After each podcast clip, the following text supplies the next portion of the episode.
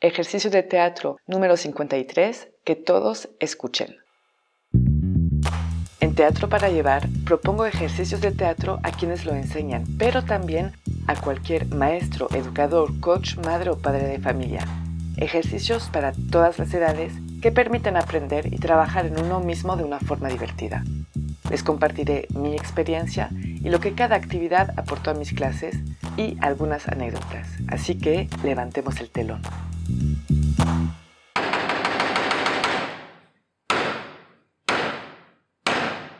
Buenos días. Para este ejercicio vamos a necesitar a mínimo dos personas. Voy a pedir a todos los participantes de caminar en el espacio, de caminar como quieran, como si pasearan, no en círculo, pero ir en todos los lugares. Y cuando les diré o diciendo, por ejemplo, stop o pegando en mis manos, haciendo un ruido específico, todos se van a detener y se van a inmovilizar.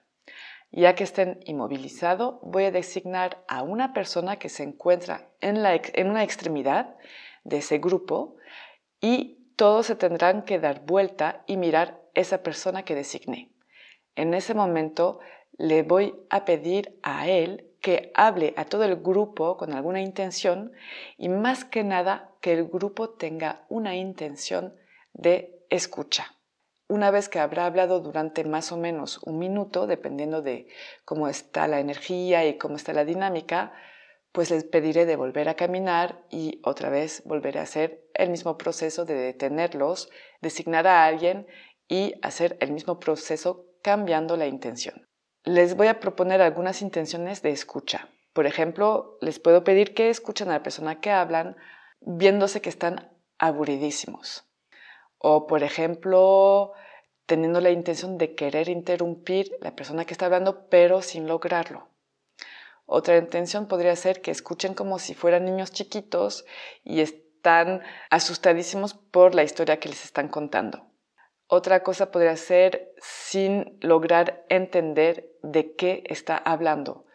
Podría ser hablando un idioma extranjero inventado en el momento o realmente que lo que está diciendo no tiene ningún sentido.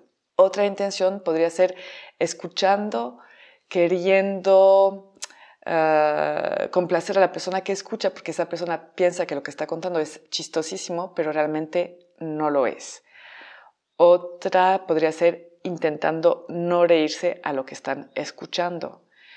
Una más podría ser escuchando la persona que está hablando lentamente cuando ellos tienen muchísima prisa y esperan que termine para poder irse. Bueno, estas son, estos son unos ejemplos, pero realmente pueden hacer obviamente lo que quieren e inventar y imaginar lo que sea. Una variante que podría ser interesante sería que una vez que están detenidos y que se designa a alguien, pedir a esa persona que habla de hacerlo él como quiere, intentando provocar una intención en el grupo. Es decir, yo no propongo absolutamente nada y según cómo habla, vamos a ver cómo el grupo va a responder, va a improvisar y puede llegar a ser muy interesante a ver si todos entienden lo mismo. Mis observaciones durante este ejercicio. Es un ejercicio que sirve para la escucha, claramente, porque obviamente cuando se actúa no solo se habla, sino que también se tiene que escuchar. De hecho, cuando voy a montar una obra me gusta hacer este ejercicio para trabajar algunas intenciones de escucha que va a haber durante la obra. Las apunto y después las hago en este ejercicio. No olviden que la comunicación se hace con palabras, hablando, que eso representa únicamente el 10-15% lo que más observamos sin darnos cuenta en la comunicación, pues justamente es lo visual. Son las mímicas, los gestos, los movimientos que interpretamos. Entonces es bien importante pues trabajar también la comunicación no hablada. El hecho de hacerlos caminar en el espacio permite algo que también se me hace interesante, porque si yo les digo, bueno, pónganse en un círculo o pónganse donde quieran, ellos van a escoger su lugar. En este caso, como caminan, nunca saben en qué momento los voy a detener. Eso hace que los que escuchan estarán en lugares diferentes cada vez.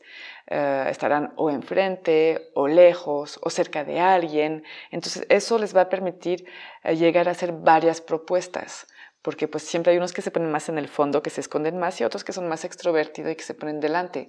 Pero también puede permitir pues eh, proponer cosas que tengan que ver con interacción con las personas que están alrededor. Entonces es más interesante proponerlo primero caminando y deteniéndolos. Les aconsejo de que cambien la intención de escucha cada vez que alguien hable.